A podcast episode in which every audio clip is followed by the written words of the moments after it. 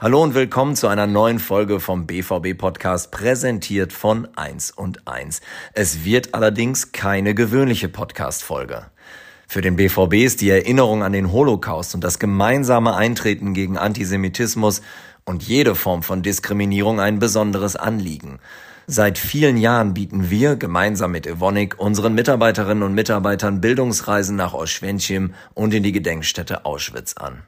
Die letzte dieser Reisen im September 2022 wurde von Offa Waldmann, einem Journalisten, begleitet. Wir wünschen euch jetzt einen spannenden Eindruck mit seiner Hördokumentation. Über Auschwitz hat nun jeder irgendwie schon ein, ein Bild im Kopf. Als Deutscher wirst du dein ganzes Leben darauf vorbereitet. Der zentrale symbolische Ort, Tatort des Holocaust äh, geworden ist. Hitler ist natürlich die Figur, die wir mit äh, Konzentrationslagern verbinden, aber er ist halt nur einer von vielen gewesen. Es ja. war ja schon ein ganz schmutziges Zusammenspiel aus äh, ja, Profitgier, Größenwahn und Rassenhass. Die Täter, wie, wie, was ging in deren Köpfen? Nie vergessen. Jeder Deutsche sollte in seinem Leben Auschwitz gesehen haben. Frage von Täterschaft in der Familie. Was, was hätte ich gemacht? Wie hätte ich reagiert? Ich weiß es nicht.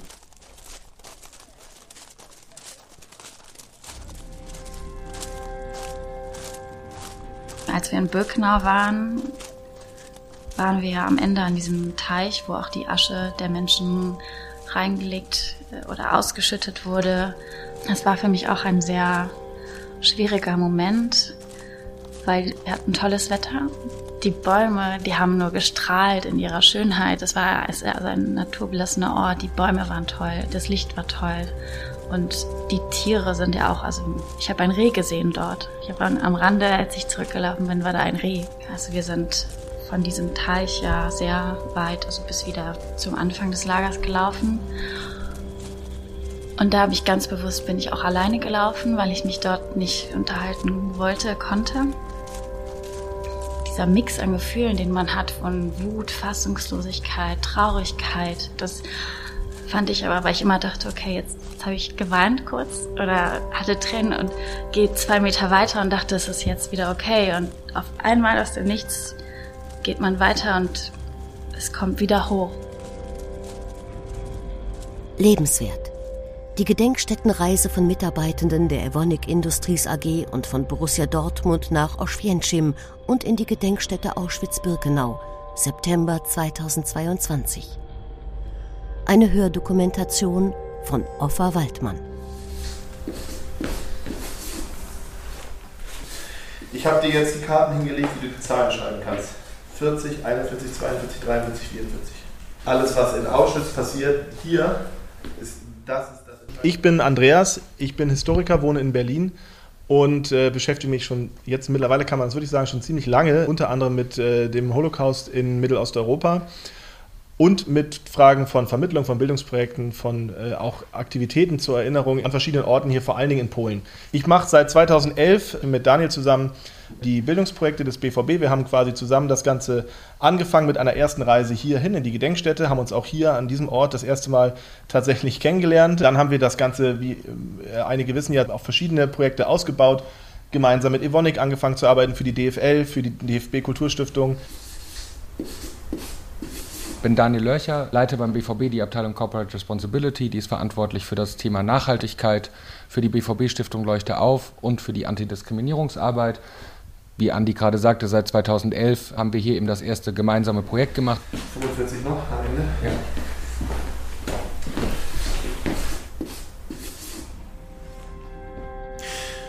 Hotel Auschwitz. Ein Tag bevor die Gruppe von Mitarbeitenden der Evonik und des BVB ankam, bin ich mit dem Berliner Historiker Andreas Kars per Auto hierher gefahren. An der Hotelrezeption begrüßten wir Daniel Lörcher, der zusammen mit Andreas unsere Gruppe leitet. Es war spät, ich wollte aufs Zimmer. Dort begann ich zu suchen, nach irgendeinem Etikett, einer Willkommenskarte, einem Fluchtplan, auf dem steht Hotel Auschwitz. Ich möchte ein Bild davon machen und an meine Familie nach Israel schicken. Als was? Als ein Stück Ironie, um sie zu schockieren? Um mich zu vergewissern, ich bin wirklich hier zum ersten Mal in meinem Leben?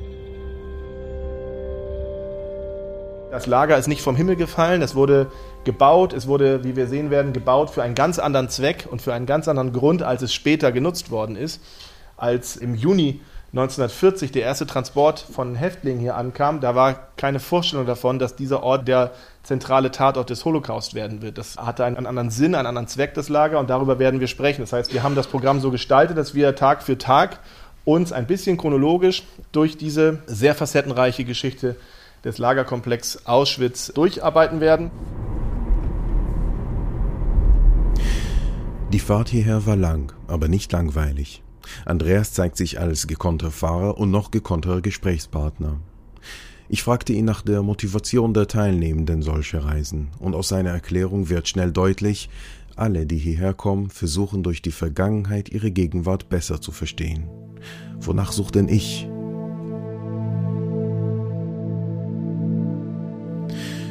Der Name Auschwitz ist in Israel allgegenwärtig, in der Schule, in Familienerzählungen, an Gedenktagen. Fast jeder, den ich aus Israel kenne, war mal hier, mit der Schule, mit der Familie, mit der Jugendbewegung. Allen voran meine Frau, Gili, deren Großmutter Rivka Agnes hier fast ihre gesamte Familie verlor. Ich aber habe diesen Ort immer gemieden, bis heute. In meinem Hotelzimmer finde ich dann doch auf dem schwarzen Kabeltelefon neben dem Bett die inkriminierende Schrift Hamptons bei Hilton Oświęcim. Hotel Auschwitz. Die internationale Jugendbegegnungsstätte, die ist schon geplant worden, weit in den 80er Jahren, als deutsch-polnisches äh, Projekt von verschiedenen Überlebenden angestoßen.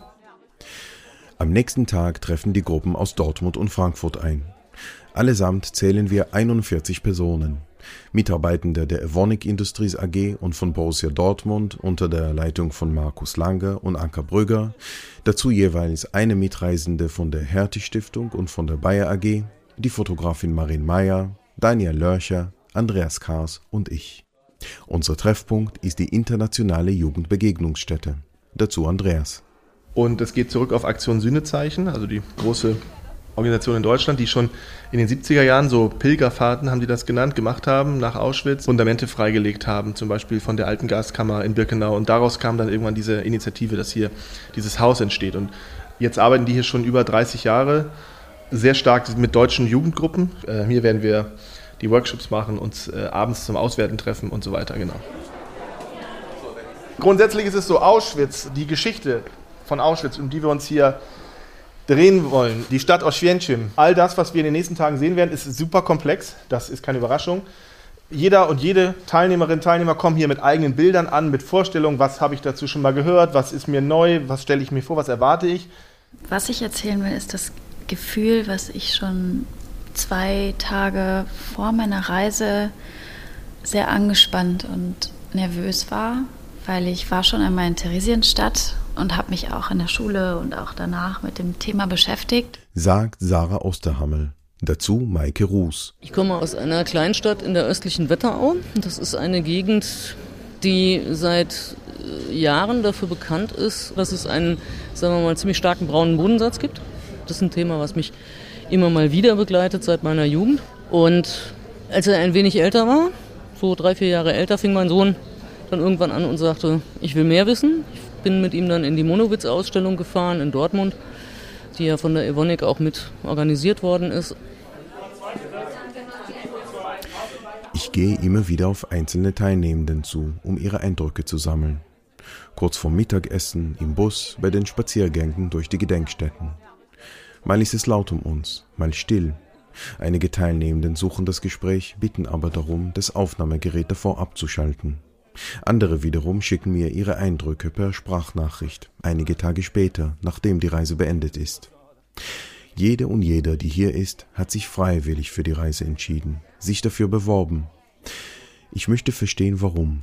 Wonach sucht man hier als Deutscher? Wie bereitet man sich auf diesen Besuch vor? Dazu Maria Stiemeyer und Natascha Kromik.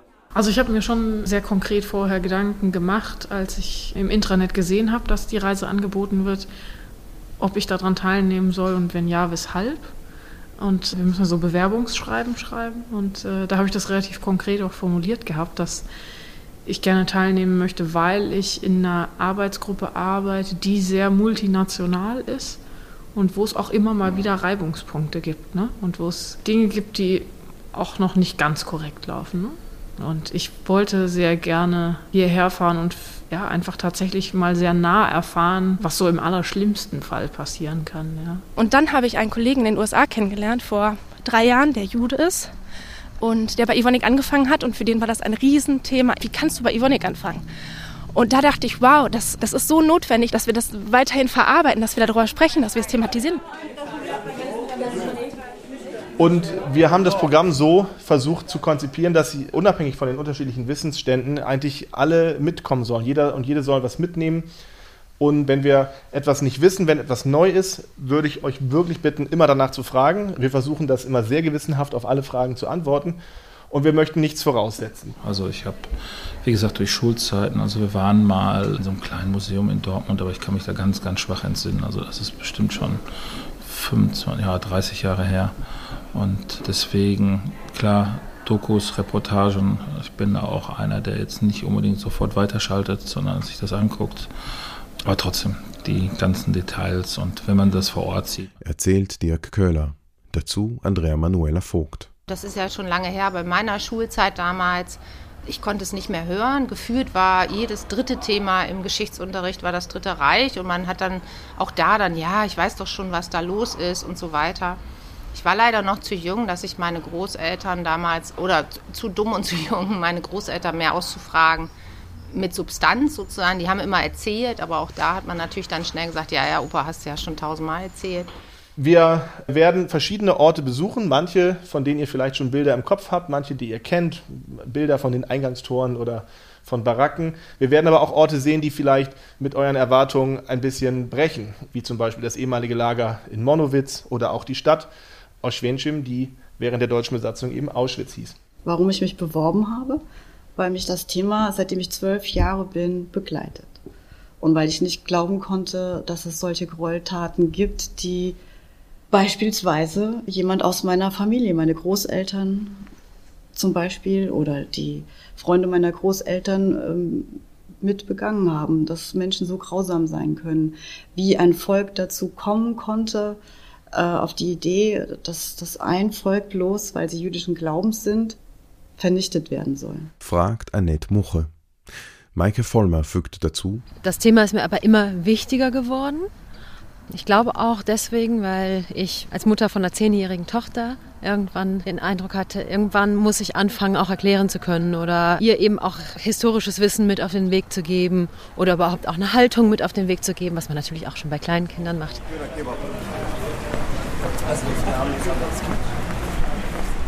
Das ist heute sehr wichtig, wenn wir hier sind, wenn wir also reden, wo sind wir gerade, bevorzugen wir zu sagen, wir sind in Oświęcim, weil wir sind in einer polnischen Stadt und hier in der Stadt Oświęcim ist auch Auschwitz der Name des Lagers bzw. der Gedenkstätte. Und das ist eine sehr wichtige Trennung, die auch wichtig ist für die Leute, die hier wohnen. Sie wohnen eben nicht in Auschwitz, sie wohnen in Oświęcim.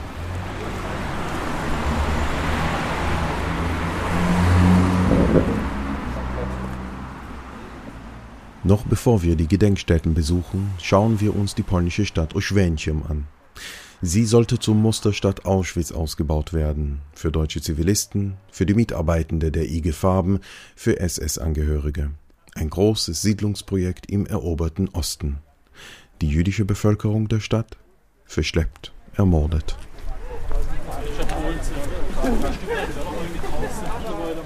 Wir betrachten die Umrisse der alten Synagoge, Darin wachsen inzwischen Bäume. Ich bitte Marin Meyer, die Gruppenfotografin, einen dieser Bäume zu fotografieren. Sie dürfen ja nicht älter als 80 sein. Hier stand ja einst die Synagoge. Wir suchen nach den Leerstellen der Stadt, wo einst Menschen, Häuser, Kultur war. Maren, gekonnt, nimmt ein Bild vom Baum mit mir, gleich daneben. Danach besuchen wir die einzige noch stehende Synagoge der Stadt, die während des Krieges als Munitionslager diente. Daniel erklärt die Bräuche des Judentums, blickt immer zu mir, vergewissert sich, dass er alles richtig ausspricht. Ich bestätige. Welche Rolle habe ich hier eigentlich?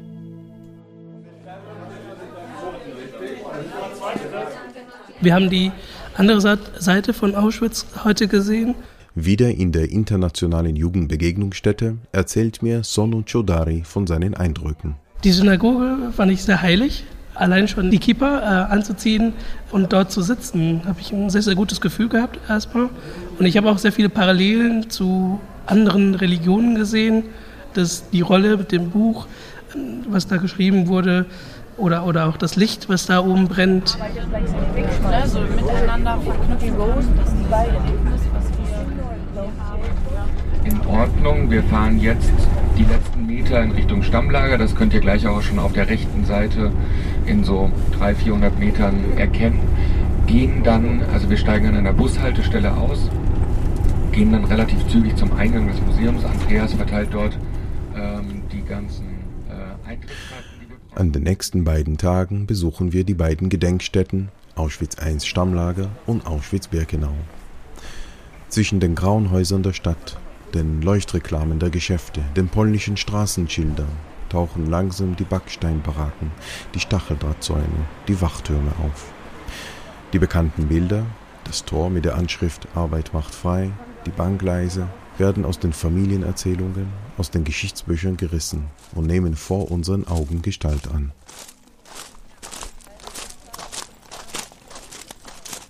Du gehst über diese Straßen und weißt, da sind Millionen Menschen rübergegangen. Dass dieser Ort der zentrale Tatort des Holocaust wird. Und du siehst den Ascheregen, der runterkommt. Das Lager ist nicht vom Himmel gefallen. Ich finde, das ist beeindruckend und so real. Dieser Ausdruck in den Augen der Kinder. Dennoch kriegt man mit voller Wucht diese Erfahrung, dieses Leid, das man diesen Menschen angetan hat. Welches Kind malt einen Galgen oder den Weg zur Vergasungskammer. Die ganzen Namen in der Auflistung. Oder die Verzweiflung, dass die einfach so groß ist, dass man sich dann an jeden Zipfel hängt und wirklich nur von Stunde zu Stunde denkt und gar nicht an morgen. Ich weiß heute, dass man sich auf die Dimension von Auschwitz nicht vorbereiten Was kann. mir nicht in den Kopf gehen möchte und verstärkt eben auch heute durch die Besichtigung, wie es Menschen geben kann, die das leugnen.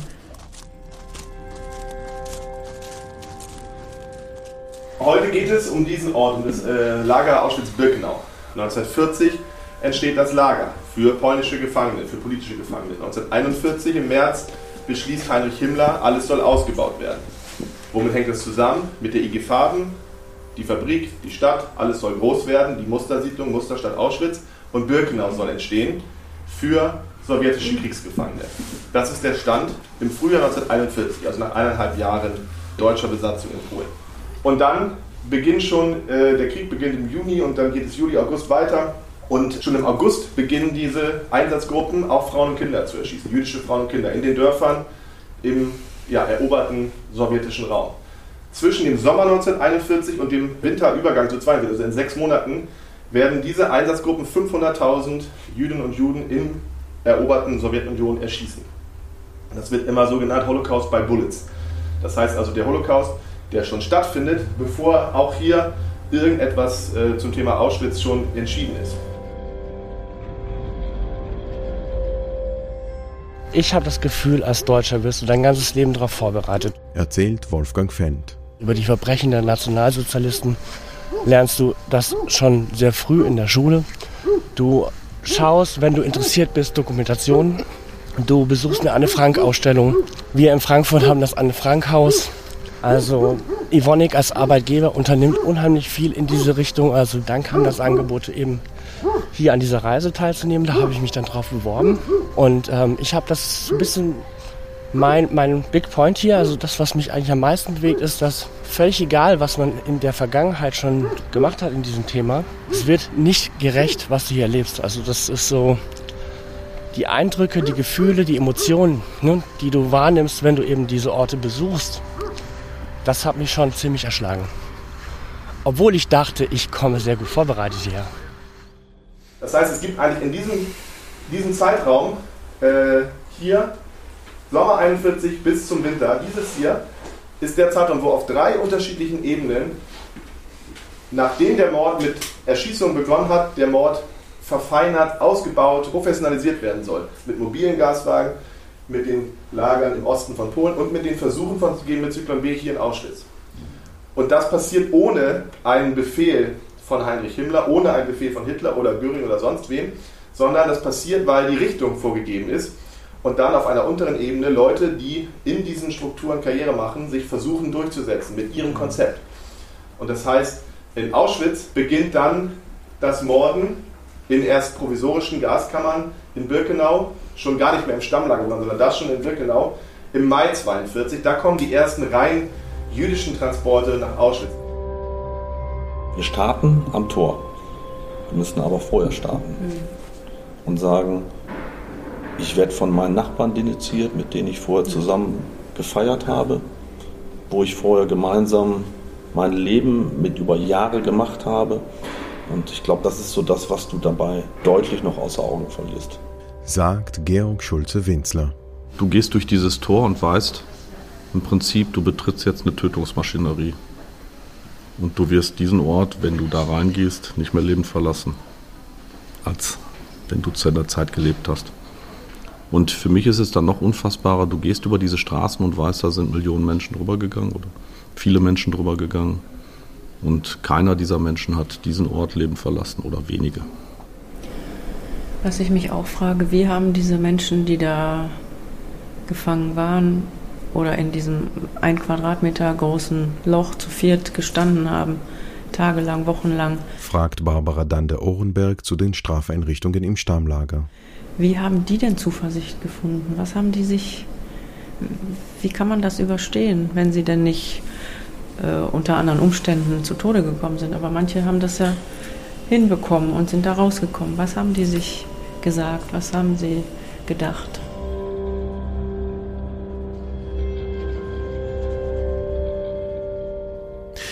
An allen Ecken die deutsche Sprache. Für die meisten in der Gruppe ist das die Muttersprache. Für andere eine angelernte Sprache, die zum Alltag gehört. So wie bei mir. Die deutsche Sprache schaut hier nicht aus den Infotafeln. Sie brüllt nur aus den alten, noch erhaltenen Schildern. Halt, tödlich, verboten, Achtung. Das wird auch Thema in kleinen Diskussionsrunden, die sich zum Auswertungsgespräch im Seminarraum verteilen. Ich setze mich zu Maria Stiemeyer, Lorraine Mecanico und Julia Schulz. Also ich würde vermuten, dass sehr, sehr viele Deutsche sich diese Ausstellung angucken. Von daher wäre es ja prinzipiell im ersten Moment sinnvoll, die Dinge auch auf Deutsch zu beschreiben und auszuzeichnen. Aber vermutlich hat man es genau aus dem Grund nicht gemacht. Und, äh, Das sind ja auch die, die Sachen, die da auch auf Deutsch schon stehen, sind ja halt aus der Vergangenheit. Ja, ich, ich glaube, man kann es dabei belassen, quasi die, die alten Aggressionen auf Deutsch zu lassen. Ne? Dieses, diese Stoppschilder mit den äh, Totenköpfen und das hier nicht betreten, was weiß ich, medizinische Anstalt, was auch immer, diese Dinge, also die, die hässlichen, aggressiven, historisch bedingten Sachen auf Deutsch zu lassen und den Rest in einer anderen Sprache zu machen, den du quasi erklärst und, und erinnerst, ist wahrscheinlich taktvoller, das einfach dann nicht auf Deutsch zu machen. Wenn man bedenkt, dass es auch meine, meine Landsleute darunter waren. Ich hätte nie immer gedacht, dass doch so viele aus Griechenland dahin deportiert wurden. Am Ende des Bahngleises in Birkenau, zwischen den beiden großen Ruinen der Gaskammer, steht ein Denkmal mit Gedenktafeln auf den Sprachen derer, die hier ermordet wurden. Aus unserer Gruppe lösen sich einzelne Mitglieder aus, suchen nach französischen, polnischen, hebräischen Worten oder griechischen, wie Savas Dimoglu. Klar, ich liebe mein Land, ich liebe meine Landsleute und deswegen ist das für mich immer ein Stück weit nochmal so diese Anerkennung und diese Wertschätzung für meine Landsleute, die dann damals auch eben ja, vergast wurden. Während das Stammlager noch weitestgehend erhalten geblieben ist, ist Auschwitz-Birkenau ein weites, fast leeres Feld. An einem Ende ist das Tor, wodurch die Züge rollten, ein ikonisches Bild wieder. Am anderen Ende die Ruinen der Gaskammer und Krematorien 2, 3, 4 und 5. Dazwischen wenige sorgfältig konservierte Holzbaracken und endlose Reihen von Schornsteinen aus roten Backsteinen, die der Zeit trotzen und jeweils den Ort markieren, wo einst eine Baracke stand. Dutzende, vielleicht hunderte Geisterschornsteine.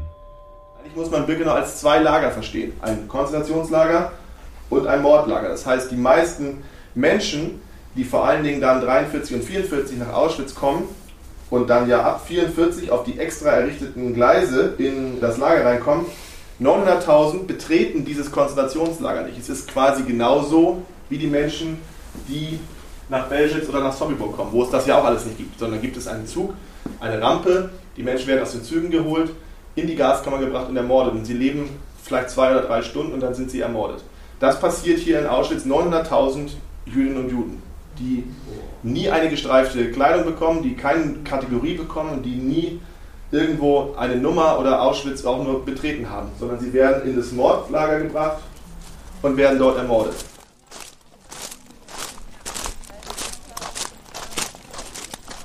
Was ich auch interessant finde, wie unterschiedlich wir 40 damit umgehen gerade.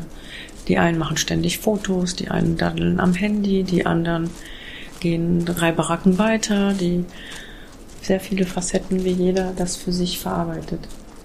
Oder gar nicht verarbeitet, es einfach auf sich einwirken lässt und ich kann es nicht beschreiben, mir fehlen gerade die Worte, aber es war alleine schon an unserer kleinen Gruppe interessant.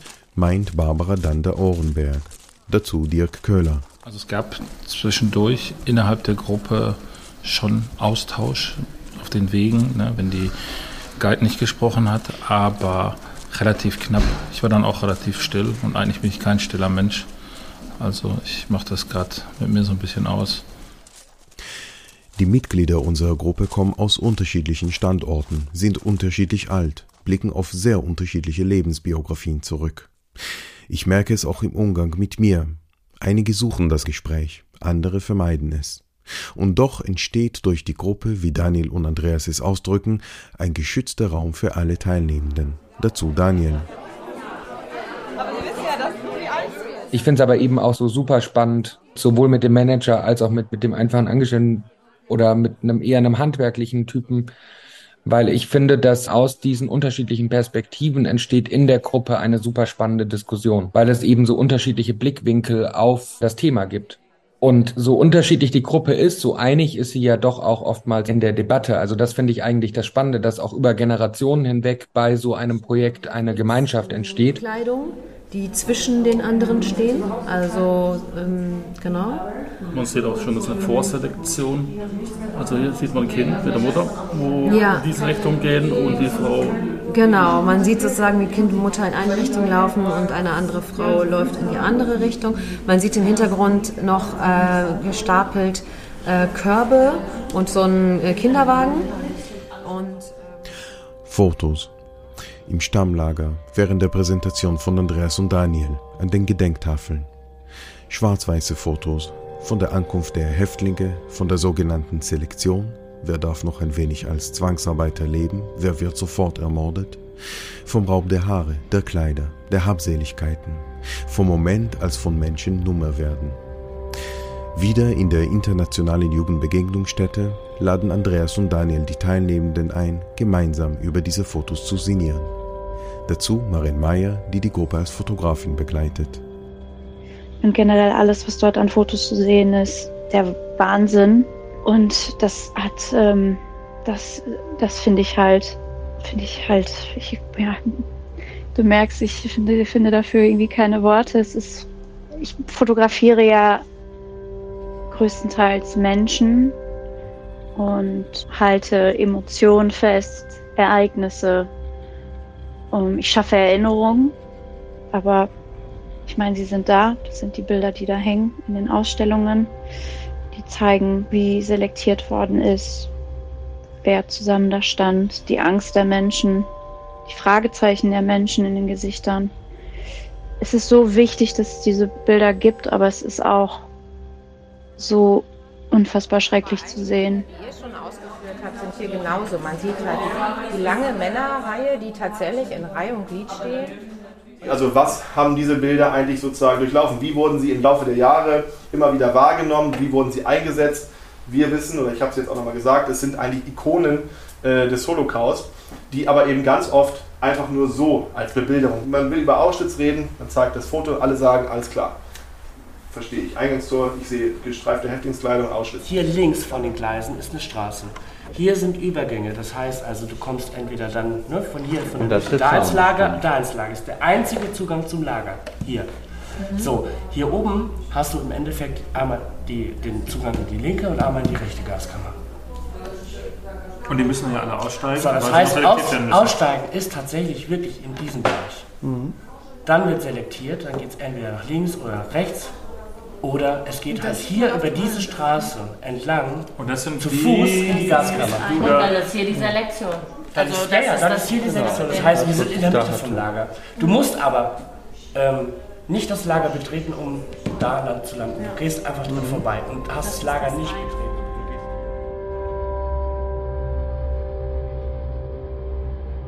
In diesen langen Fluren sind diese Gefangenenbilder oder ein Bruchteil dieser Bilder der Häftlinge ausgestellt. Und es ist wiederum ein See an Bildern, der dann wieder zu einer Masse wird. Also es ist wieder eine Unmenge an Menschenleben.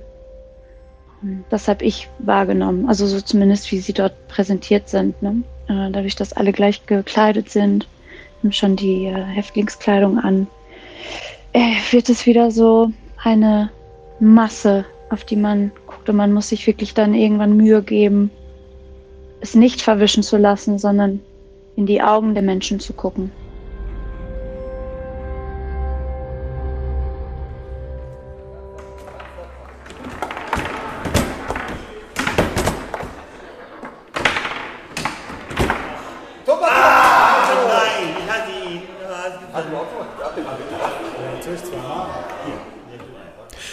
In der oberen Galerie der Internationalen Jugendbegegnungsstätte sind zwei Kickertische platziert.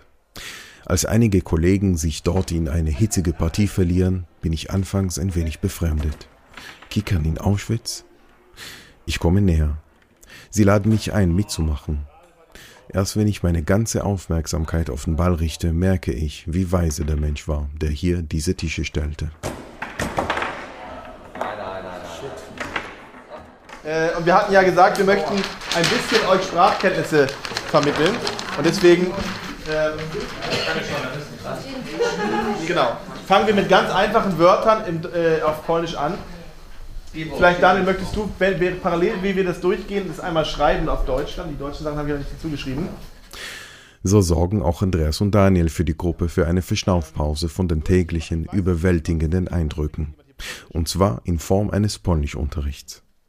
Andreas kann recht gut Polnisch. Es ist ihm ein Anliegen, dass wir auch die Gegenwart des Landes wahrnehmen und nicht nur die Geschichte, die sich hier ereignet hat.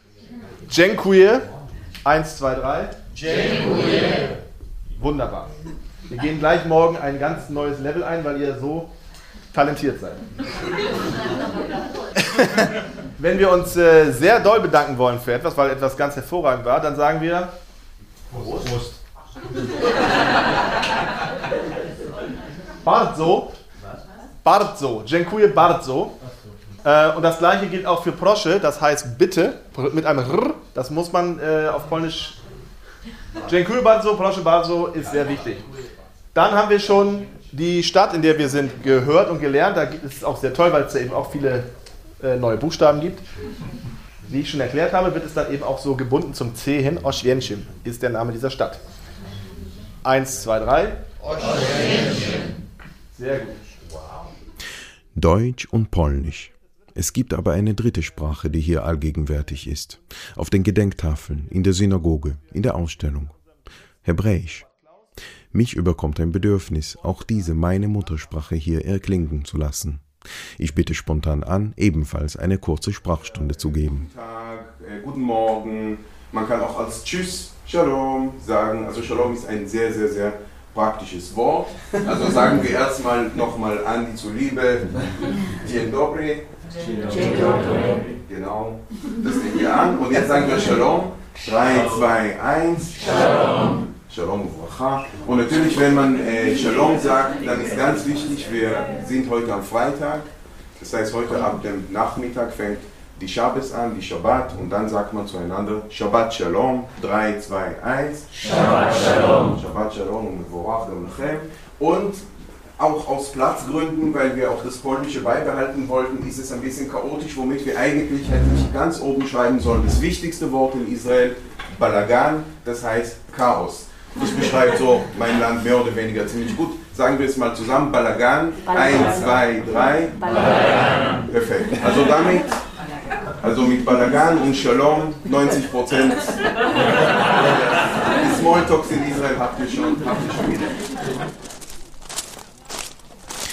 Am Samstagmorgen werde ich von einigen Teilnehmenden herzlich mit Shabbat Shalom begrüßt. Ich bin dankbar. Es ist der letzte Tag. Wir besuchen Monowice, das früher Auschwitz-Monowitz hieß. Wie an kaum einem anderen Ort wird hier die Verstrickung der deutschen Wirtschaft mit dem Verbrechen des Holocaust sichtbar. Die Gier.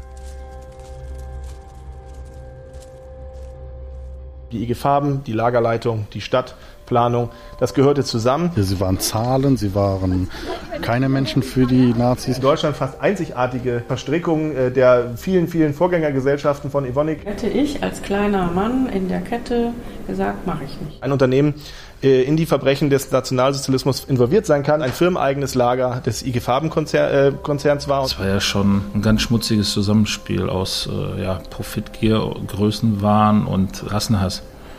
Und deswegen ist das, für mich ist es nicht ein anderer Planet, sondern leider ein Mosaikstein vom Gesamtweltbild.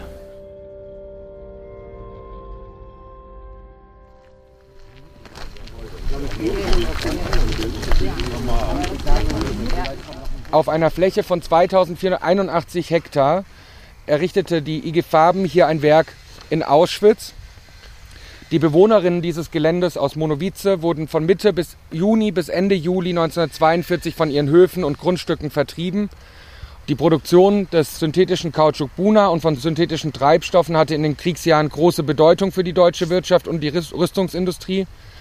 Und wir möchten euch dazu auch noch mal ein paar Die Vorgängergesellschaften von der Wonik wurden ja alle schon im 19. oder im frühen 20. Jahrhundert gegründet. Wir denken eigentlich an sechs Vorgängergesellschaften und die haben alle in irgendeiner Weise mit dem Naziregime kooperiert. Markus Langer skizziert akribisch, wie die Vorgängergesellschaften der Evonik vom nationalsozialistischen System profitiert haben, was für viele Teile der damaligen deutschen Wirtschaft gilt. Vor allem für die IG Farben, vor allem hier in Auschwitz-Monowitz. Markus ist die treibende Kraft hinter den Gedenkreisen der Evonik in Verbindung mit dem BVB in die Gedenkstätte Auschwitz. Seine Aussprache ist von Parkinson gezeichnet, einer unheilbaren Krankheit. Hätte sie ihn womöglich unter den Nazis zum Euthanasieopfer machen können? Vielleicht, vielleicht auch nicht, sagt er selbst. Mit Sicherheit weiß er es nicht. Und ein weiterer wichtiger Standortvorteil war, und das ist so nochmal die wirtschaftliche Aspekt daran, dass die IG Farben keine Steuern auf die Investitionen in Auschwitz bezahlte. Mit 600 Millionen Reichsmark war es eine der teuersten Investitionsprojekte des Deutschen Reichs. Und 1944 war es tatsächlich die größte Baustelle Europas. Das Lager, die Lagererrichtung und alles, was dazugehört, die Umbaumaßnahmen, die Kommandantur, die Wachmannschaften etc. kostet ungefähr 5 Millionen Reichsmark, die die IG Auschwitz damit dann trägt, aus den ganzen Kosten, die das Fabrikinvestitionsprogramm E kostet. Es wird dann zunächst Lager Buna genannt. Es gibt einen unheimlichen Satz, eigentlich wirklich besorgniserregenden Satz von Karl Ove Knausgård, von einem norwegischen Autor, der im sechsten Teil von Min Kampf über Adolf Hitler schreibt. Und irgendwo ist die Stelle, wo er schreibt, wenn das Böse kommt, dann sicher nicht als ein Sie, als ein Fremdes, das wir einfach so leichtfertig abweisen könnten. Es wird als ein Wir kommen. Es wird als das Richtige kommen. Diesen Satz fand ich echt erschütternd, weil ich glaube, die ersten ein, zwei, drei Fahrten war ich, wie die meisten, die hier zum ersten Mal hinkommen, der Meinung, nie wieder. Und nie wieder ist natürlich richtig, aber es reicht nicht aus, ja? Nie wieder. Nie wieder was? Auschwitz-Monowitz gehört nicht zur Gedenkstätte Auschwitz. Als der Krieg vorbei war, kehrten die polnischen Anwohner hierher zurück, errichteten ihr Dorf Monowice wieder auf. Hier gibt es kein Besucherzentrum, keine Hinweiseschilder, keinen Zaun, der die Vergangenheit von der Gegenwart trennt, wie an so vielen anderen Orten, auch in Deutschland. Vom Wochenbericht Nummer 11, 3. bis 9.8.1941. Wir bleiben am ehemaligen Appellplatz stehen, mitten in der Dorfidylle von Monowice. Andreas liest aus einem Dokument vor, das hier entstand, vor fast 80 Jahren. Es fanden verschiedene Besprechungen mit dem Kommandanten und seinen Mitarbeitern statt bezüglich des Häftlingseinsatzes. Bekanntlich ist auf der Baustelle schwer gezüchtigt worden, und zwar trifft dies immer bei den schwächsten Häftlingen zu, die tatsächlich nicht mehr leisten können.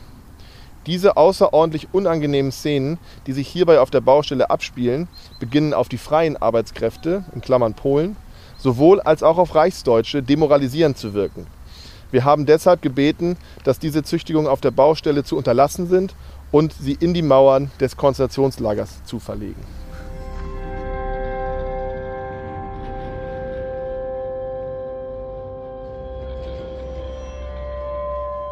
Ich hatte eben einfach den Auftrag oder es ausgeheckt mit dem BVB, dass wir mal so eine Auschwitz-Reise machen müssten, zu sehen, wie viel Vergangenheit in der Gegenwart ist und dass die Bedrohungen der Vergangenheit auch die Gegenwart bedrohen.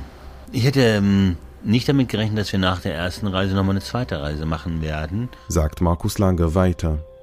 Doch dann fand die Bundestagswahl 2017 statt. Mit der AfD zog eine rechtnationale Partei ins deutsche Parlament.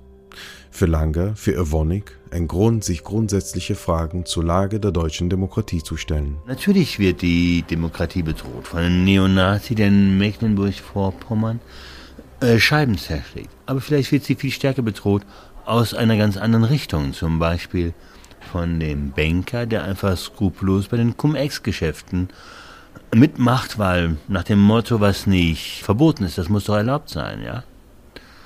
Und deswegen ist sehr wichtig, dass wir bei allen Diskussionen über Nachhaltigkeit nicht nur an das Wirtschaftliche denken und an das Ökologische, sondern auch an das Soziale, an die Menschen um uns herum. Ist das die Gesellschaft, in der wir leben wollen? Ist das die Gesellschaft, in der wir wirtschaften wollen? Während der Gedenkreise verfolgen die Teilnehmenden ständig die Nachrichten aus dem Krieg in der Ukraine. Ein Krieg, der der Diskussion über moralisch-wirtschaftliche Fragen, mit denen wir uns hier in Auschwitz beschäftigen, eine neue Aktualität verleiht. Dazu Georg Winzler und Maike Ruß. Wir haben sehr wenig wirtschaftliches Geschäft mit der Ukraine gehabt als Ivonik. Von daher hat es uns nicht so betroffen. Mit Russland haben wir ein bisschen mehr Geschäft, es ist aber noch verdaubar. Die Frage ist, was lernen wir daraus für unsere Organisation in Zukunft? Und wenn ich mir jetzt anschaue, die ganze Geschichte rund um Monowitz anschaue, dann ist auch klar, es gibt immer einen Punkt, wo man sich überlegen muss, wo sage ich Nein in dem, was passiert. Also das hört mein Arbeitgeber vermutlich nicht gerne, aber ich habe einen Arbeitsvertrag unterschrieben, in dem habe ich meine Arbeitskraft und meine Arbeitszeit verkauft. Was ich nicht verkauft habe, ist meine Seele. Und was ich nicht verkaufen werde, ist das, was mir ein menschliches Bedürfnis ist im Umgang mit anderen Menschen. Genauso, du musst dich mehrfach in deinem Leben dafür entscheiden, kein Rassist zu sein, damit du dann auch keiner bist. Also ich finde es sehr wichtig, dass jeder hier einmal gewesen ist als Deutscher, um sich bewusst zu machen, was hier passiert ist. Mehr Fragen wegfahren, als man gekommen ist. Es gibt ja meines Erachtens genug Beispiele, die zeigen, dass sowas ganz schnell wieder noch einmal möglich wäre. Die Frage, die man ja stellen muss, ist immer, was hat das mit mir zu tun? Dass es nicht in Vergessenheit gerät. Man sagt immer, sowas darf nie passieren, aber es passiert heute leider immer wieder auf andere Art und Weise in der Welt. Ähm, zwar jetzt nicht so in der Form, aber ja, das sollte uns mehr Zivilcourage geben. Nicht nur, dass einer sich oben hinstellt und sagt, wir sind keine Antisemiten und keine Rassisten und wir haben das total verstanden und äh, wir unterstützen Reisen nach Auschwitz, sondern es geht ja darum, welche Schlüsse ziehst du für dich als Unternehmen für die Zukunft? Wie willst du handeln? Ja, was ist wirtschaftlich ethisches Handeln? Und das fand ich schon spannend. Da kamen abends nochmal echt Diskussionen unter den Kollegen auf. Aber jetzt kommen wir zu Borussia verbindet der Antidiskriminierungsarbeit des BVB. Applaus, das ist schön. ähm, Borussia verbindet, vielleicht als ganz kurze Erklärung, ist so aus einem Fanlied abgeleitet und das, äh, oder aus einem Vereinslied, was äh, immer nach den Spielen gesungen wird. Und das wurde irgendwann ganz natürlich übernommen für die Antidiskriminierungsarbeit und zwar von Fans und vom Verein.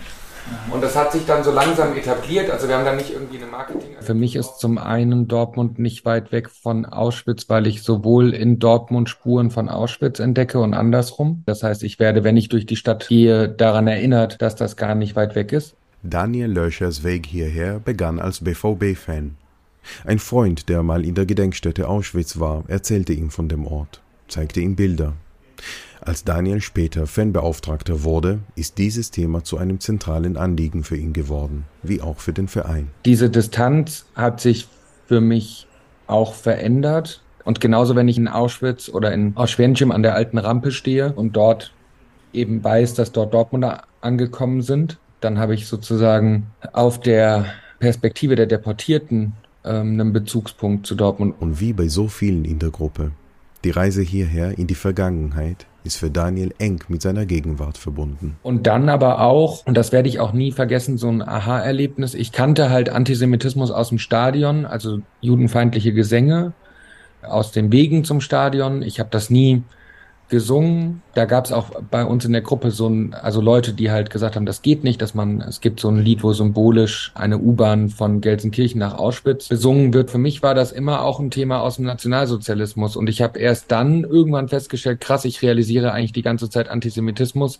ohne dass ich eine jüdische Person kenne. Und habe dann erst angefangen, mich mit Antisemitismus und auch mit heutigen Formen von Antisemitismus zu beschäftigen.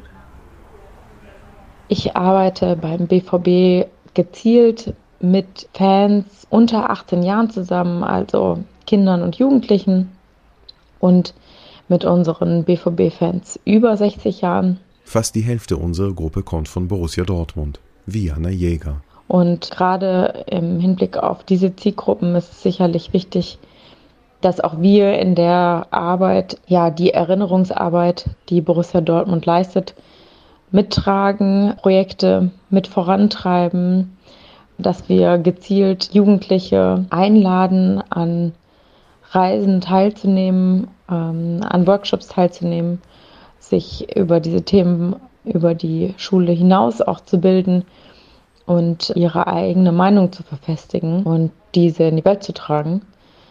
Da können wir sicherlich einen Teil zu beitragen und unsere gesellschaftlichen Verantwortung gerecht werden. Und hier als großer Fußballverein mit einer sehr großen Strahlkraft auch ja, unsere Mittel und Wege nutzen, diese Botschaften zu platzieren und die Jugendlichen in dem Fall zu erreichen und den Fußball so ein bisschen als Transportmittel zu benutzen, um ins Gespräch zu kommen. Dazu nochmal Markus Langer. Ich bin überzeugt, dass wir wenn der BVB damals nicht auf uns zugekommen wäre, in Gestalt von Daniel Lörcher, der damals oberster Fanbeauftragter war, und von Andreas Kaas, dem Berliner Historiker, der den BVB beraten hat, dann wären wir heute niemals dort, wo wir heute sind. Wir hätten niemals angefangen, uns mit dem Thema Erinnerungskultur zu beschäftigen. Und umgekehrt, wenn wir nicht den Leuten beim BVB auch den Rücken gestärkt hätten, weil wir gesagt hätten, dem Hauptsponsor liegt viel daran, dass ihr euch damit beschäftigt, um endlich mit dem Rechtsradikalismus in Dortmund noch aufzuräumen. Wir befragen die Geschichte mit Fragen aus der heutigen Gesellschaft. Wir blicken darauf, was ist passiert. Das heißt, wir erinnern uns, aber erinnern heißt für uns auch nicht, wir bleiben in der Vergangenheit stehen, sondern erinnern heißt auch im heutigen zu handeln.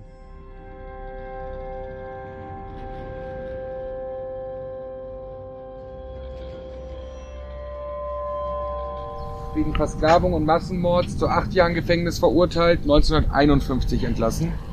Heinrich Bütefisch wegen seiner Verantwortung für die Sklavenarbeit von KZ-Häftlingen beim Werksbau der IG Auschwitz zu sechs Jahren Gefängnis verurteilt, vorzeitig entlassen aus der Haft 1951. Walter Dürfeld zu acht Jahren Zuchthaus wegen Versklavung und Massenmord. Karl Krauch wegen des menschenverachtenden Einsatzes von Konzentrationslagerhäftlingen auf der Baustelle der IG Auschwitz zu sechs Jahren Haft verurteilt im Sommer 1950 wurde er wegen guter Führung aus dem Gefängnis entlassen und wurde danach Aufsichtsrat der Chemischen Werke Hüls und verstarb im Jahr 1968. Bereits nach dem Krieg hielt sich der Wille in Grenzen, über das zu sprechen, was hier, was in allen Gebieten unter deutscher Herrschaft im Krieg geschah. Und nun, wo die einstigen Täterinnen und Täter nicht mehr leben, wo die letzten Opfer aussterben, gibt es bald keine Erinnerung mehr aus diesem Ort. Nur noch die Geschichte, die Geschichten. Wie soll es also gelingen, die Vergangenheit immer wieder in die Gegenwart zu holen? Ich höre auch viele Stimmen, die sagen, warum machen wir das immer noch? Warum ist das Thema immer noch so wichtig? Können wir nicht einfach damit abschließen? Können wir nicht auch als Unternehmen, das schadet unserem Ruf, das müssen wir nicht machen. Und mit den Erfahrungen hier möchte ich sagen, Rassismus, Antisemitismus ist heute noch ein Thema und ist so viel größer und es ist so unverständlich. Und hier ist es einem ein bisschen näher gekommen und das, ja, da möchte ich zu beitragen und auch in den in vielen Kleinigkeiten Gutes bewirken, weil manchmal ist das Böse nicht das ganz Große, sondern auch in vielen Alltagsdingen im Alltagsrassismus. Sagt Natascha Kromik und ihr Kollege Holger Suckert fügt hinzu. Es war eine emotionale Achterbahn. Hoch und runter. Es gab, gab Orte, wo die, wo die Tränen geflossen sind, wo unfassbar war, was, was Menschen an Menschen antun können. Und äh, also ich werde auf jeden Fall äh, meine Vergangenheit äh, aufarbeiten. Also sprich von meinem Opa. Er, wir kommen ursprünglich von Odessa her und, äh, und, er war bei der SS, aber uns ist immer gesagt worden, er war Fahrer vom, vom Offizier. Und sonst ist aber nie, nie was darüber gesprochen worden. Und, und gestern, wo wir Birkenau äh, besucht haben, habe ich dann auch bei der, wo wir die Rose niedergelegt haben, um äh, Entschuldigung gebeten. Ich bin, ich bin immer noch ergriffen. Ich muss da jetzt einfach eine Lanze brechen. Leider gibt es viele dumme Freunde von mir, die dumme Sachen sagen, die sagen, sowas gab es nicht. Ne, Holocaust ist einfach nur ein Fake. Und jetzt war ich selber da vor Ort, habe es dann also auch live gesehen, was hier passiert ist. Und den kann ich auch einfach dann nur mal den Kopf waschen und sagen, Leute, wir können auch mal gemeinsam hinsehen. Ich habe Fotos gemacht, ich habe Videos gemacht. Lasst eure Scheiße aber bei euch. Und das war für mich eine Motivation, das nochmal ein Stück mehr mitzukriegen. Erzählt Savas Dimoglu und entschuldigt sich. Es wird zur Abschlussrunde gerufen. Bald fahren die Busse zum Flughafen los. Auch Maria Stiemeyer teilt mit mir ihren Eindruck, bevor sie in den Bus steigt. Manche Menschen sind Rassisten, weil sie Rassisten sein wollen. Manche Menschen sind Täter, weil sie Täter sein wollen. Die entscheiden sich aktiv dafür. Und ich glaube, es ist andersrum genauso. Du musst dich mehrfach in deinem Leben dafür entscheiden, kein Rassist zu sein, damit du dann auch keiner bist. Und das hat mich sehr darin bestärkt, mich wieder und wieder dafür zu entscheiden, kein Rassist zu sein, aber auch zu versuchen, anderen zu helfen, sich so zu entscheiden, ja mit meiner Arbeitsgruppe daran zu arbeiten, zu erkennen, wo fängt sowas an, wo fängt Rassismus an, wo fängt Antisemitismus an. Rozpoczynamy teraz krajowy tygodnik rejsu Lufthansa LK1369 do Frankfurtu. Zapraszamy na pokład samolotu. Wir warten am Gate für den Rückflug nach Deutschland. Bevor ich mein Aufnahmegerät einpacke, mein Mikrofon, hinter dem ich mich immer wieder verstecke, bitte ich Maike Ruß um einen letzten Eindruck. Was macht das mit mir oder wie, wie fahre ich zurück? Es ist ein, das gesehen zu haben, ist, glaube ich, etwas, das es mir selber nicht mehr ohne weiteres möglich machen wird. Den Konflikten, die auch daraus entstehen, dass man sich gegen Totalitarismen jeder Art, gegen Inhumanität jeder Art wehrt. Das sind immer Situationen, die schwierig sind, das ist immer auch Konflikt. Aber mit Auschwitz gesehen zu haben, gibt es keine Entschuldigung mehr. Es gibt keine Entschuldigung mehr, das zu überhören oder zu übersehen, weil naja, war ja vielleicht nicht so schlimm. Dieser Boden ist weg.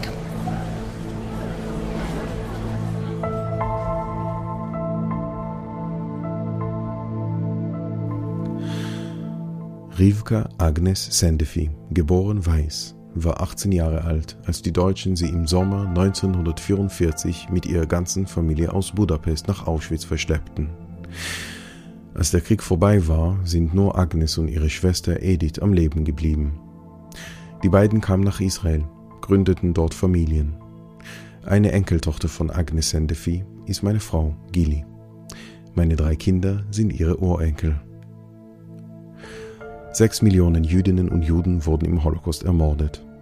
Die zigtausenden Täterinnen und Täter leben nicht mehr. Die Zahl derer, die verpflichtet sind, dieses Kapitel der Geschichte zu kennen, wächst mit jedem Kind, das zur Welt kommt, in Deutschland und darüber hinaus. Aber auch die Zahl der Kinder und Kindeskinder der Überlebenden wächst, darunter auch meine drei Kinder, Schönen Abend, liebe Gäste. Herzlich willkommen an Bord. Heute Abend auf dem Weg nach Frankfurt. Die Tür sind zu, nach uns jetzt pünktlich auf dem Weg. Aber ja, morgen ganz konkret. Ich bin ja, ich habe morgen wieder Schicht. Also ich habe meine erste Frühschicht wieder. Erzählt Christian Lorenz. Und ich gehe davon aus, dass ich das halt auch meinen Kollegen erzähle. Also wie das hier war, wie das organisiert war, was wir mitgenommen haben. Und natürlich auf lange Sicht quasi sich entgegenzustellen gegen Leute, die antisemitisch sind oder rassistisch sind, dass man da einfach mal sagt, fahr einfach mal hier hin, schau dir das an, ohne jetzt zu sagen, also so, du bist jetzt ein Rassist oder du hast rassistische Gedanken oder so, sondern einfach mal geh da mal hin, schau dir das mal an und finde deinen eigenen Eindruck. Und dann kannst du mir sagen, ob du immer noch so denkst, wenn du wieder da bist.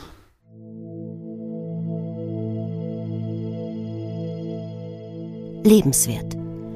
Die Gedenkstättenreise von Mitarbeitenden der Evonik Industries AG und von Borussia Dortmund nach Oschwenschim und in die Gedenkstätte Auschwitz-Birkenau, September 2022. Eine Hördokumentation von Offa Waldmann.